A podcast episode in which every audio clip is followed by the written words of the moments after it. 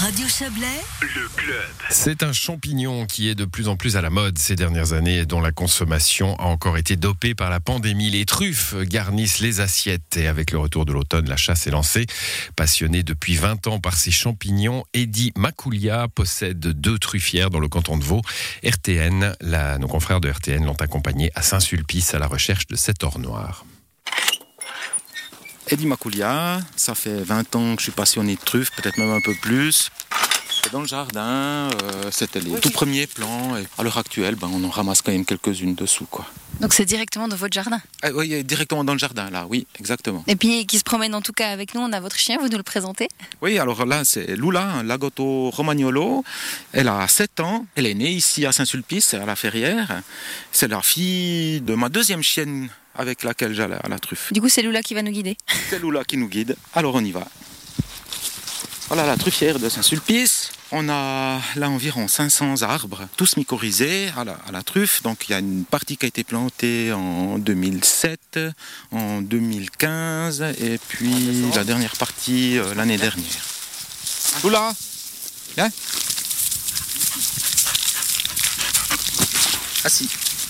Assis.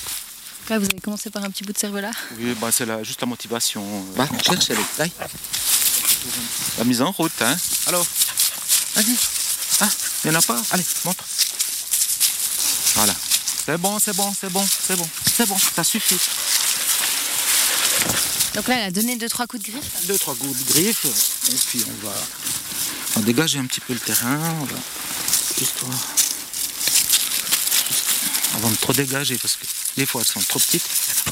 Alors là, ça sent la truffe. Là vous creusez avec quel instrument? Alors, c'est- un instrument fait maison, un ancien euh, Rabelais qui avait cassé, puis j'ai gardé la pointe. Et puis, on, on a arrondi un petit peu de bout, fait un petit crochet. Là, on la sent, la truffe, voilà, elle est là. C'est pour éviter de l'abîmer. Voilà, elle est bien là. Oh, comme elle est belle. Voilà, donc là, c'est un bel exemplaire de Tuber estivum, uncinatum, qui doit faire dans les 80 grammes. C'est bien, Lula, bravo. C'est bien, gamin. Alors, petite récompense, quand même. Voilà. Allez, encore.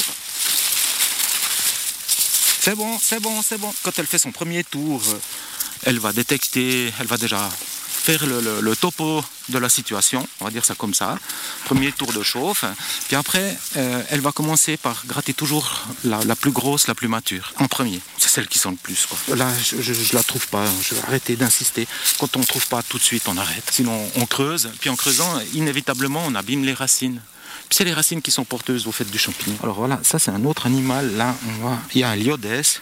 Un liodès, c'est un petit scarabée très discret se nourrit exclusivement de truffes. Donc si on le trouve dans le trou, c'est que la truffe est pas loin. On a trouvé une truffe qui doit peser 4 grammes. Donc voilà, c'est vraiment tout petit. hein. Voilà, c'est une petite récolte, on n'a pas fait toute la truffière. Mais voilà, généralement, là, à l'heure actuelle, comme ça, ça commence un petit peu de produire. Le week-end dernier, j'ai récolté environ 450 grammes. C'est c'est correct.